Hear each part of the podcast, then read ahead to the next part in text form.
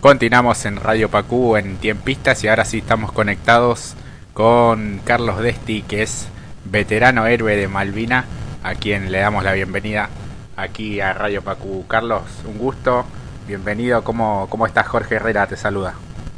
¿Qué tal, Jorge? Bueno, un gusto hablar con vos. Y bueno, acá estamos, todo bien.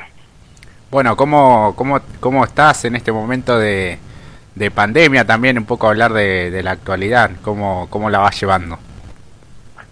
Bueno, eh, tuvimos COVID, hace 15 días que salí, gracias a Dios salí todo bien, todos los síntomas, pero a favor que tuvimos la, la vacuna a tiempo, eso fue, parece que como que frenó los síntomas graves, ¿no es cierto? Porque uno escucha a toda la gente lo que le pasa, las internaciones, los fallecimientos y bueno, a pesar de, todo, eh, la saqué barato porque bueno, fueron síntomas, todos los síntomas que, se tiene por esta enfermedad, pues de virus, digamos, este, pero gracias a Dios bien, parece que la vacuna dio resultado aparentemente. Claro, sí, sí, sin dudas que sí. Así que bueno, ¿tenés una dosis o las dos ya? No, no, me di una dosis el 5 de mayo.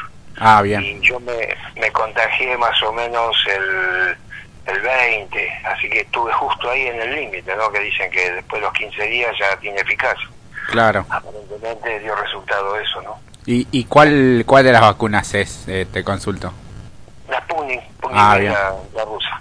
Bien, bien. Así que bueno, un buen testimonio también allí de que si bien te tocó contagiarte lamentablemente, eh, fue bastante leve dentro de todo.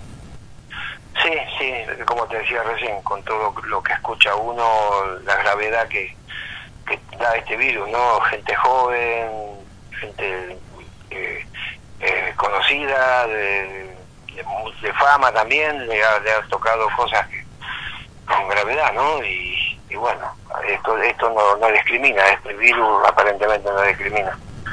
Pero gracias a Dios, acá estamos bien bien, ya tengo todos los síntomas nuevamente, ya no tengo tos, eh, bien del olfato, gusto, ya los dolores nada, dolores de viejo nomás.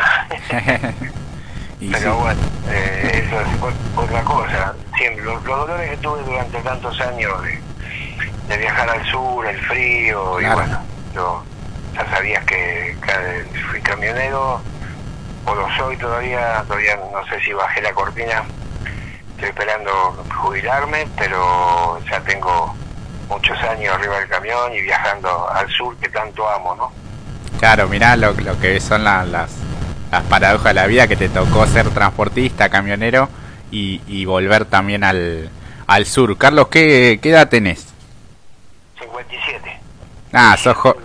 Siempre cumplo 58. Sos joven todavía, vos mismo te decís viejo, pero sos joven todavía viejo, viejo de viajar al sur, decía. No, no. es una forma de decir. Eh. Claro. bueno, sí, te cuento algo de. Elegí viajar al sur y ser camionero por este motivo, ¿no? Por esto de Malvinas, que quedó como una cuota pendiente de, de, de lo que pasó en el 82.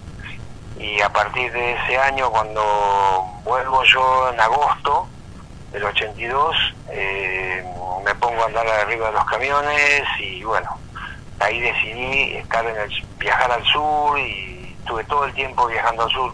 Gracias a Dios conozco toda la Argentina, conozco desde Mendoza a Río de la Plata, desde La Queaca a Ushuaia y desde, Iguazú a, Río Turio, ¿no? Todos los puntos cardinales de Argentina, los, gracias a Dios los conozco todos, todas las provincias. Esto, este oficio de camionero me permitió me permitió conocer toda la Argentina que yo amo mucho, ¿no? Claro, sí, sí, sin duda que sí, es en cierto modo también es un privilegio de poder eh, viajar y conocer lugares, conocer otra, otra gente también, diferentes culturas que, hay en todo el país.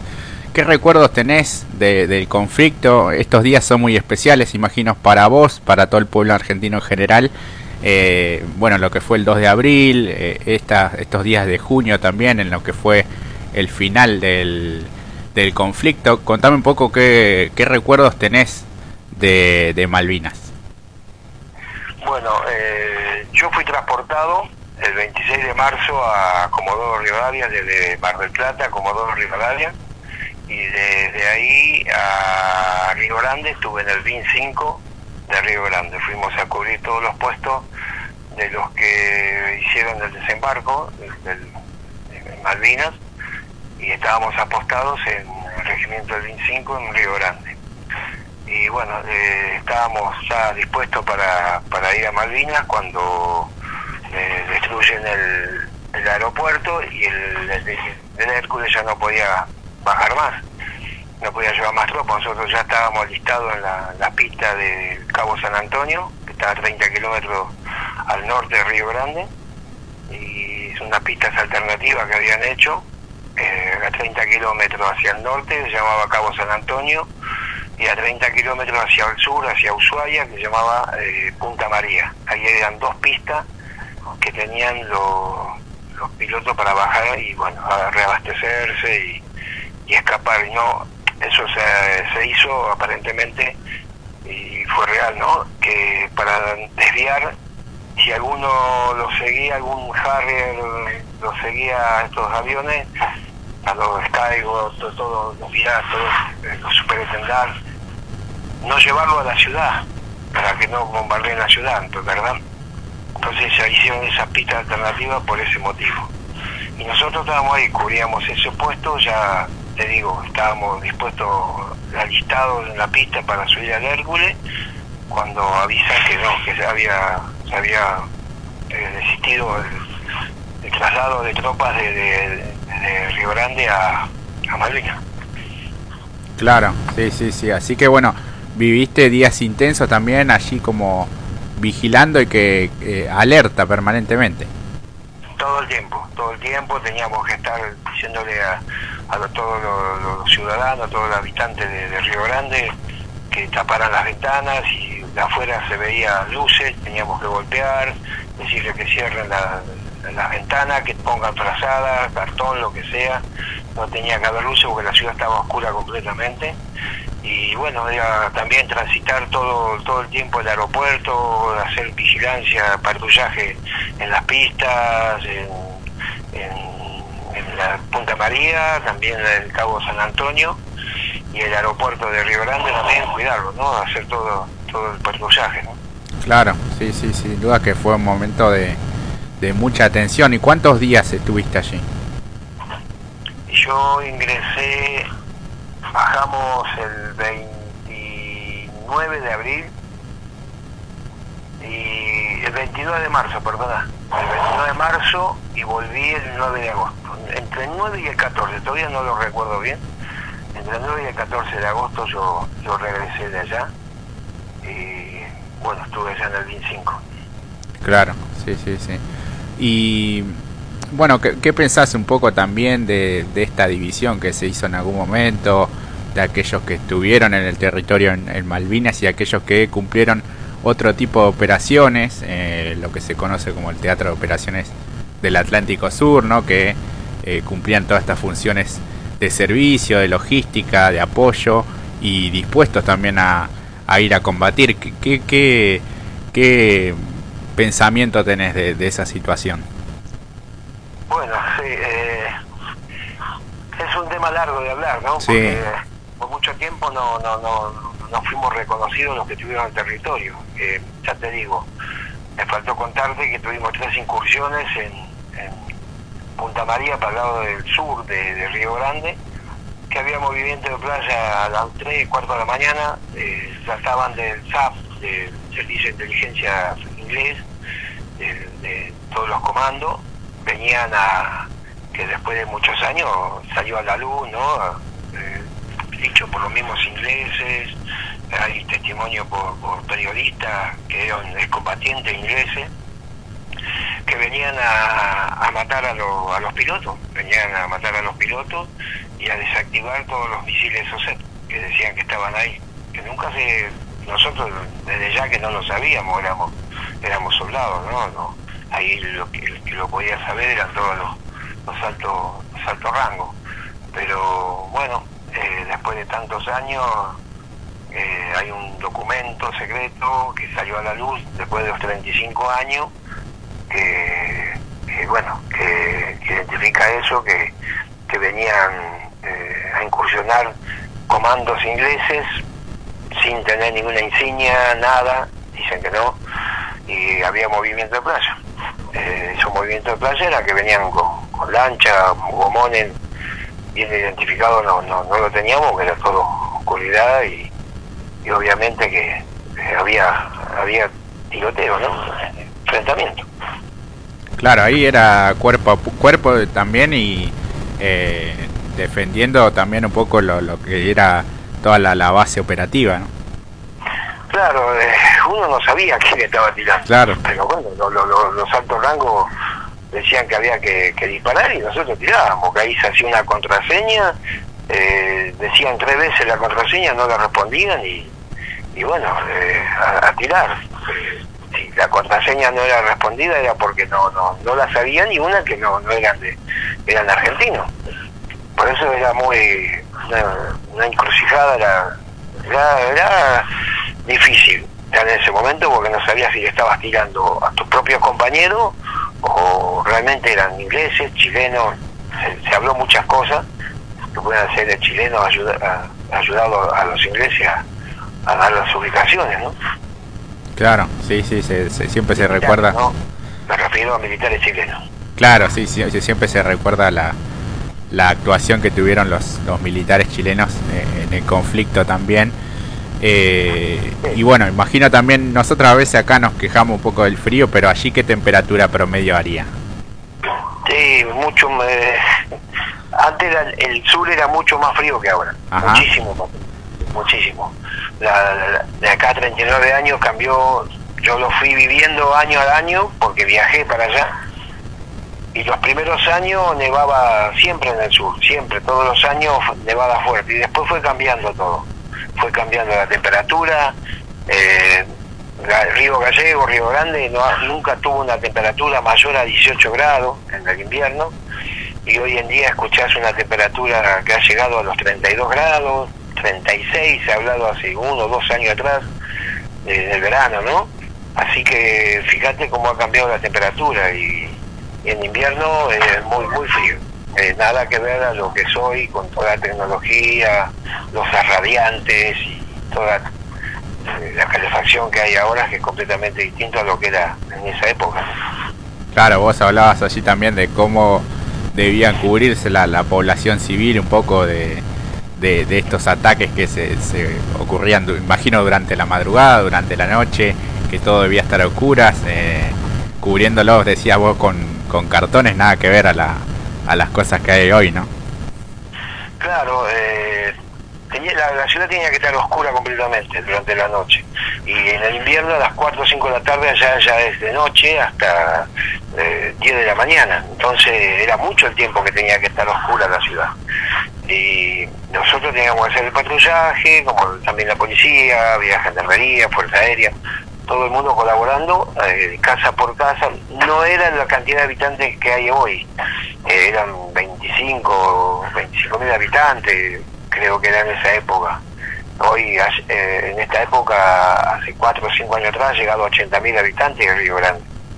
Entonces teníamos que ir casa por casa, la que se veía la luz desde afuera, tocarle la puerta, decirle que, que que se que apagaran las luces o que pongan algo en la ventana, trazada, lo que sea, cartón, tapar para que no se vea, porque si venían desde el aire iban a identificar dónde estaba la ciudad.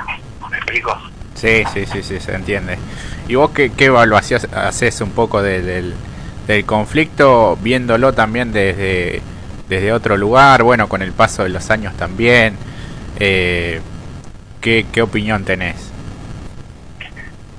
Opinión, que hay que respetar a muerte los caídos que están allá, que quedaron allá, tanto como el crucero General Belgrano, como los que han caído en Malvinas, con los que han caído en Río Gallego, que nunca se dijo, eh, en Comodoro Rivadavia, lugares así que nunca salió a la luz, muchas cosas que, que quedó en el secreto y bueno, los ingleses sí lo, lo están reportando.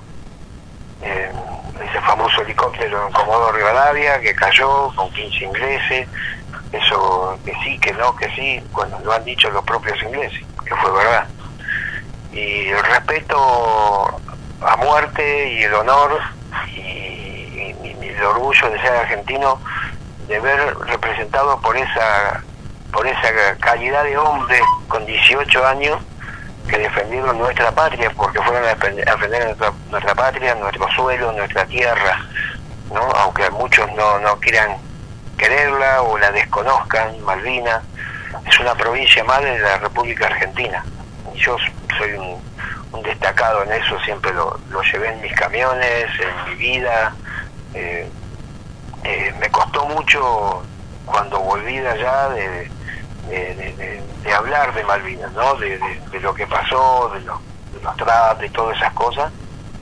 Y, bueno, ahora con el tiempo cada vez fuimos más respetados, eh, tanto los que estuvieron o no estuvieron combatiendo. Eh, como te digo, es algo que va a quedar siempre eh, ahí, el reconocimiento de la gente que, que también estuvo en el territorio apostado a, defender lo, nuestro, ¿no? Porque si venía algún avión o un ataque militar inglés, había que repelerlo del territorio. Y como toda guerra, eh, participan y otros no. Este, ¿Entendés? Sí, sí, tal cual. ¿Y crees que, que el avance podía ser también hacia ese lugar, ese punto donde estaba donde estaban ustedes o, o bien venían todos por, por Malvinas directamente? ¿Cómo fue? La incursión que había. Claro, ¿crees que, ¿crees que en algún momento eh, los ingleses habrán tenido la idea de también este, avanzar hacia ese, hacia ese punto donde estaban ustedes? ¿O bien eran más ataques estratégicos? No, no, eso ya se, se, dio la luz, ¿no? Que ellos querían, eh, lo que querían era matar a los, a los pilotos que le estaban haciendo un desastre. Es terrible el heroísmo y, la capacidad que tenían nuestros pilotos de, con, aviones inferiores a los de ellos, de las cosas que hicieron. Es un, honor tener esa clase de, gente, de, de, personas como esos pilotos que tuvimos y hoy en día respetar a los que han caído y, respetar más aún los que están vivos, que para mí es un orgullo nacional. ¿Me entendés? Es como hablar de San Martín, del sargento Cabral, de Güemes, De personas así, porque lo que han hecho para defender ese pedazo de, tierra argentina es, inmemorable, inmemorable. Tal cual, sí. Vos me decías punto estratégico, claro, ellos venían no a, invadir la, ciudad, de ninguna manera, ellos querían ingresar al territorio y creyendo que los pilotos salían desde Río Grande, del aeropuerto y salían de otros lugares. Entonces, eh, por algo estuvieron cerca de, esta pista de Punta María, que estaba muy cerca, donde nosotros teníamos la incursión en la madrugada. Y, y yo venía de eso, a ese objetivo, matar a los pilotos y desactivar los misiles sociales que, lo estaban complicando. Sí, sin duda que sí, las uno escucha a veces las las hazañas que, que hicieron todos los pilotos eh, y teniendo en cuenta también la tecnología que tenía el ejército inglés, que era en ese momento también uno de los más poderosos del mundo, y cómo esquivaban los radares y demás, ¿no?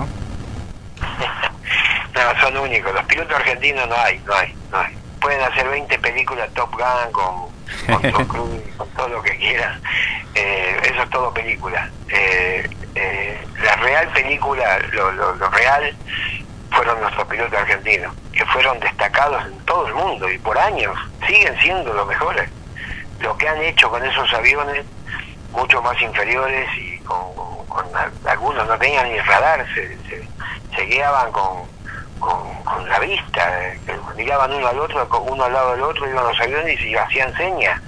Eso, en la Segunda Guerra Mundial lo hacían los, los kamikazes, ¿me entendés? Eh, es, digno de, respetar y de, honrar toda la vida a, esos pilotos que dieron todo, todo, todo, y los pilotos de los Hércules, todos, todos, hasta los de Canberra, de, los aviones de reconocimiento, han hecho cosas que, en ningún lado lo harían hoy con la tecnología que hay. Sí, sí, tal cual. La verdad que se jugaron el pellejo eh, y el todo por el todo, como, como se suele decir.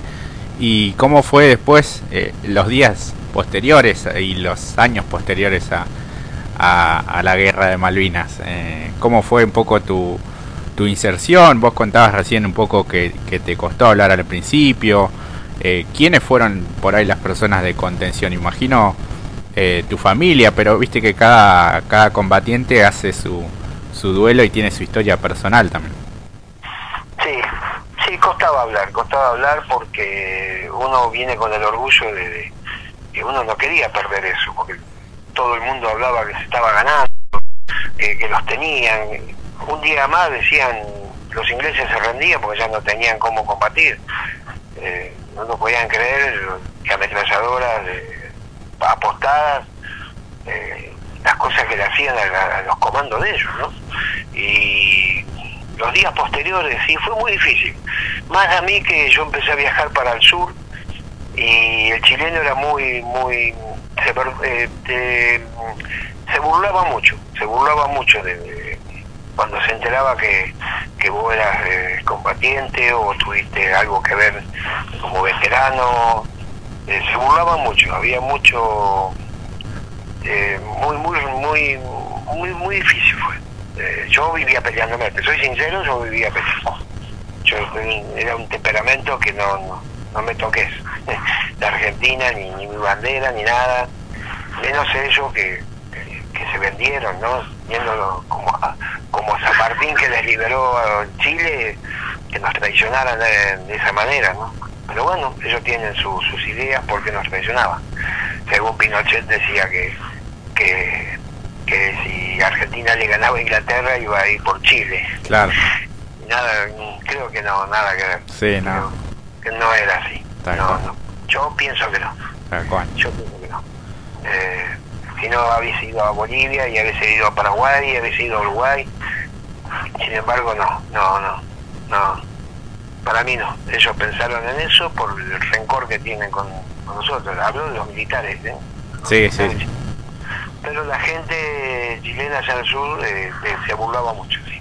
Sí, fue, fue difícil los primeros meses, los primeros años, digamos porque ya te digo, yo siempre en los camiones, mi escudo de Malvinas, siempre estuvo ahí, todo, todo, mi, escudo de... Yo realmente entré el 2 de enero del 82 en la Escuela de Suboficial de Infantería Marina de Faro Punta Mogote en Mar del Plata. Ahí hice la instrucción y, y ahí fui trasladado después a Comodoro. Pero mi, mi, mi, mi, base real era en Mar del Plata, el Faro Punta Mogote, donde estaba la Escuela de Suboficial de Infantería Marina. Claro, ¿y cuánto tiempo llevas allí de, instrucción hasta que te tocó viajar? Todo, era todo, todos los días, era toda instrucción todos los días, nos llevaban a azul, ahí eh, practicábamos con, artillería, eh, uno no pensaba, está bien, era infante marina, ¿no? El infante es mucho más más riguroso el, entrenamiento, es más, más castigado. Fíjate que entramos a 2.700 el primer mes de enero y ya en febrero éramos 125, habíamos quedado. Todos pedían la baja, no, no se aguantaban la, instrucción, era muy rigurosa, muy, muy. Y el trato, y bueno, vos sabés que ahí no te, tratan con margarita, ¿no? Pero sí, no, nos llevaban a Azul, a Tandil, a la base aérea, nos pasaban los aviones cerca, eh, las explosiones, el grupo de artillería, de tanque venía, era constante, constante. Después nos metían en el mar, eh, una instrucción muy, muy rigurosa. Bueno, que no, no, la verdad que no me arrepiento para nada de, haber estado con, eh, Claro, sí, sí. De hecho, los, los, los infantes de Marina fueron los, los últimos, por así decirlo, que hasta que estuvieron hasta el final combatiendo. Sí, el 25 fue el último rendirse y no se rindió. Claro. Sí, sí, de hecho los tomaron como prisioneros también las tropas eh, británicas. Pero ellos no, no, no se rindieron. Claro. Y la palabra esa o el concepto de rendición también a mí un poco más hace ruido, ¿no? Más bien fue el, por eso yo le digo el, fin del conflicto, por así decirlo. Intenté pensar otra palabra para no decir eh, rendición, ¿no? Cese de hostilidades, se dice. Claro. no me gusta decir rendición. Sí, sí, a mí tampoco me hace, me hace ruido eso. Aunque el gobernador Menéndez lo haya hecho, eh, pero bueno, porque él lo combatió y estaba encerrado en una casa, ¿no? Claro, estaba en una oficina, en un escritorio. Eh... Hombres de 18, 19 años eran los hombres, no eran los chicos como te decían. Eh, mm. eso era, eso quería llegar a contar. Te decían el loquito de la guerra, los loquitos de la guerra. Eh, una palabra que no la puedo pronunciar por radio, ¿no? eh, eh, bueno, pues ya te lo imaginas y la gente también se debe estar imaginando. que éramos esto, que éramos aquello, loquito de la guerra los chicos, ¿qué chicos? A ver si algún algún motochorro de estos que hay acá va a defender la Malvinas y le dice vamos a defender la Malvinas. Hombre, si tiene el coraje, no lo tiene. No. No lo tiene porque eh, los hombres de 18 años, 19 que estuvieron allá, que estuvimos, eh, dimos todo para defender la patria, no para robarle a una anciana, ni tampoco para, para salir a, a, matar a, mujeres, ¿me entendés? A robar a mujeres. Claro, sí, sí, sí, tal cual, tal cual. Y en esto que vos comentabas también hace un rato, el, lo que se hablaba, ¿no? El estamos ganando o que estaba muy parejo, ¿fue tan así? Eh, ¿Pensás que hubo un punto de inflexión en lo que fue también el hundimiento del, del general Belgrano? Porque hasta ese momento, bueno, también todas las bajas que, que tuvo el ejército inglés eh, fue como este, fueron bastantes y creo que fue una de las guerras que también más, más le dolió a ellos. Sí, vos fíjate que fue, vos dijiste algo que es verdad, eh, cuando hunden al Belgrano, ahí fue algo que nos paró, ¿no?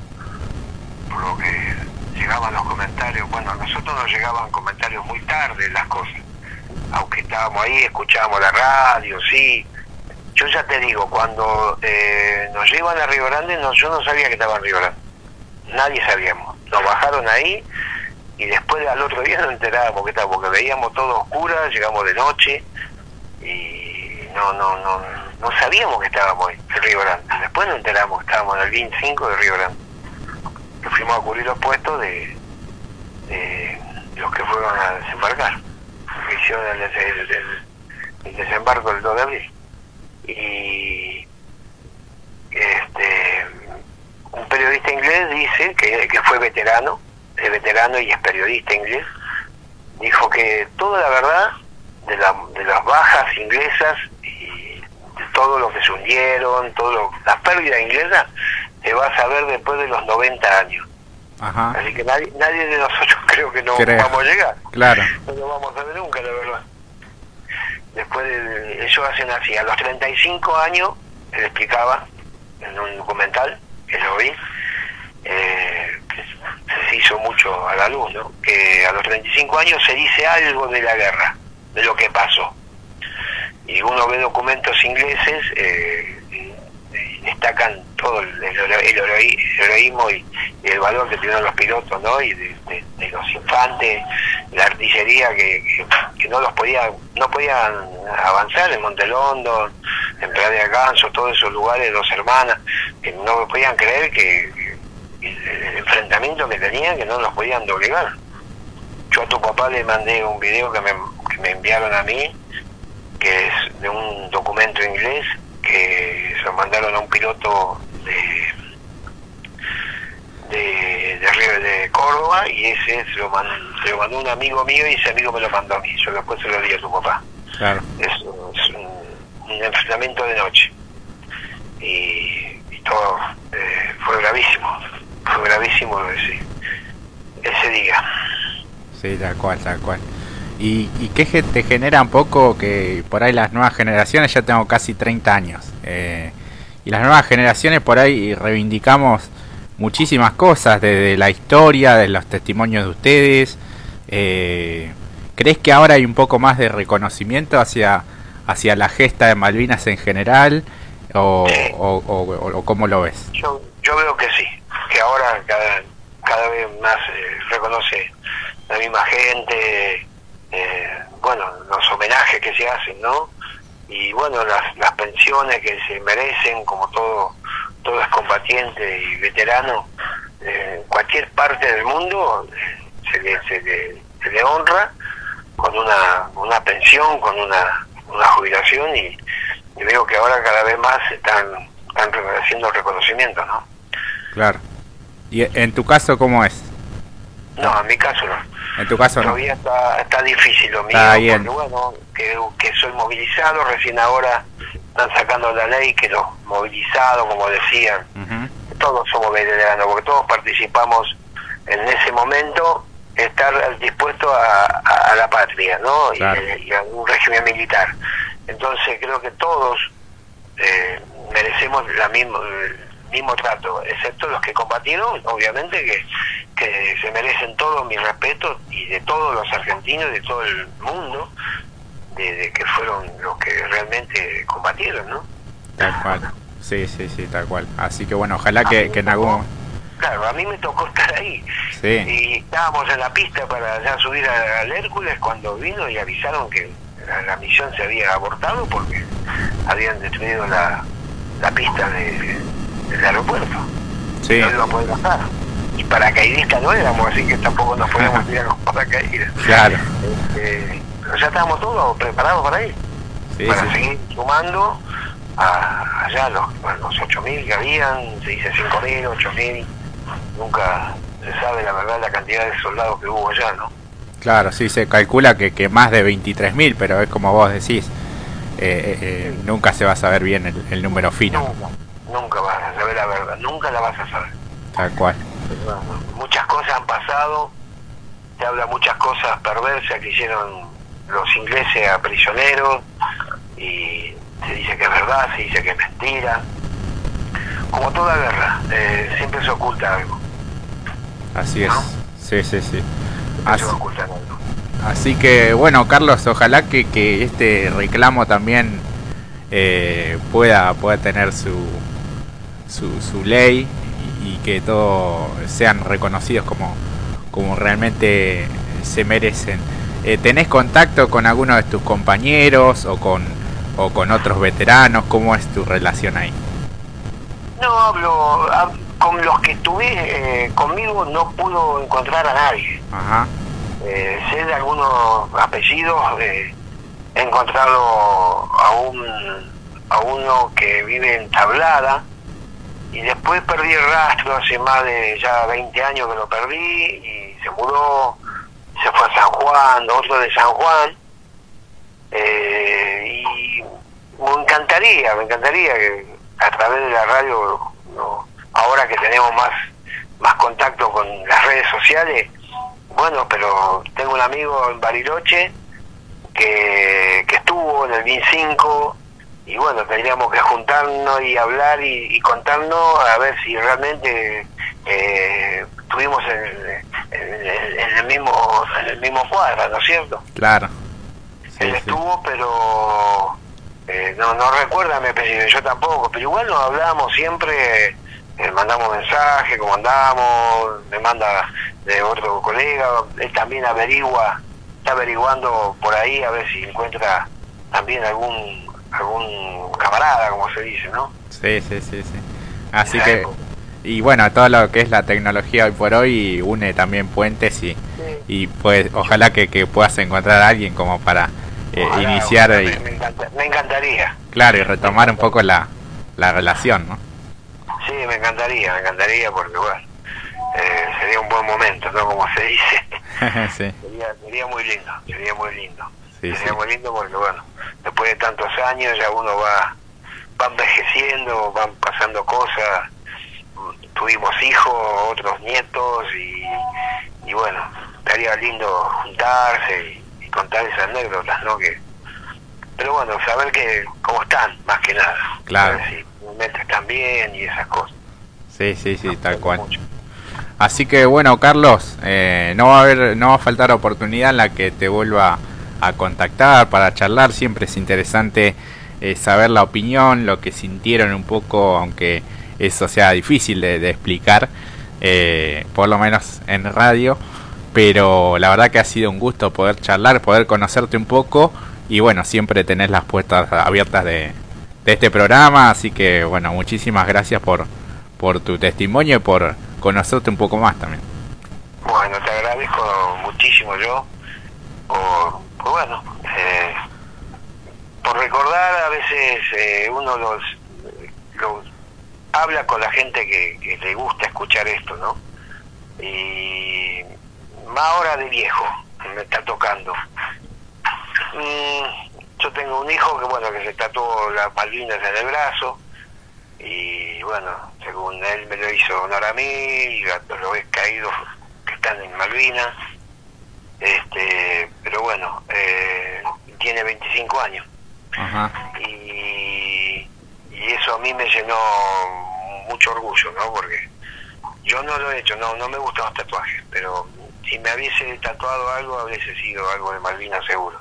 Claro, sí, sí, sí. Pero bueno, igual lo llevo adentro, es un sentimiento eh, indescriptible de, de lo que tuvimos lejos, cerca, medianamente a mitad de camino, como quien dicen, pero es, es algo que la gente que no estuvo en ese momento no, no lo va a comprender nunca, ¿no? Eh, la incertidumbre, el miedo, todo, todo. Eh, todo lo que uno vivió en ese momento, tanto los que combatieron, obviamente, mucho peor, ¿no es cierto? Eh, pero ahí uno no sabía lo que va a pasar. No, no, nunca sabes, porque estás en un cuartel militar y no sabes si te va a caer un misil, una bomba, algo, un ataque, porque nadie sabía si iban a atacar o no el territorio, ¿verdad? Este, a todos sí, en Malvinas, el conflicto fue en Malvinas, pero ¿qué hacían en Tierra del Fuego? También se habla que estuvieron en Río Gallego. Hay muchos comentarios que yo no los puedo decir porque no, no, tengo la certeza, pero hay muchos comentarios de esto del SAF inglés, del Servicio de Inteligencia, que, que venían a, a incursionar a, a, puestos militares argentinos acá en territorio. Claro. Y obviamente que lo tenían que hacer a escondida y sin ninguna banderita, nada en el cuerpo, nada, viste, porque donde los agarraban decían que bueno, pero hay muchos comentarios, hay muchos, muchos comentarios. Tal cual. Nunca se supo si fue verdad o no. Pero está, están los comentarios, uno entra a YouTube o, o documentales de Story Channel, que es un, un canal serio, y lo, lo, lo, han, lo, han, confirmado, ¿no? Sí, sí, han sí. confirmado que, que, que, estuvieron, que estuvieron, que venían a, a desarmar los misiles esos y que venían a matar a los pilotos, porque le estaban haciendo un desastre. Que era el mayor, los mayores eran los pilotos. ¿Entendés? Sí, sí, sí, sí. Así que bueno, aquí también algunos oyentes te saludan, te dicen, bueno, gran, te mandan un gran abrazo, que es emocionante tu, tu historia eh, y la verdad que la verdad que sí, nos dimos el gusto de poder conocerte un poco más, de conocer el Carlos Desti veterano, héroe y también persona, camionero, ¿eh? ¿por qué no? Así que bueno, Carlos, te, te agradezco por, por estos minutos y por todo este tiempo que te tomaste. La palabra héroe a mí me queda grande, pero héroes fueron los que estuvieron peleando, ¿no? Pero eh, es un orgullo haber eh, defendido mi patria y, haber estado dispuesto a lo que sea, a dar la vida, como todos mis compañeros y todos los que fueron, a, a honrar eh, lo que hizo San Martín, lo que hizo Belgrano, lo que hizo Güemes, todos nuestros nuestros eh, héroes que realmente que, que, que, que, también dieron la vida por nuestra Argentina, ¿no? por nuestra liberación.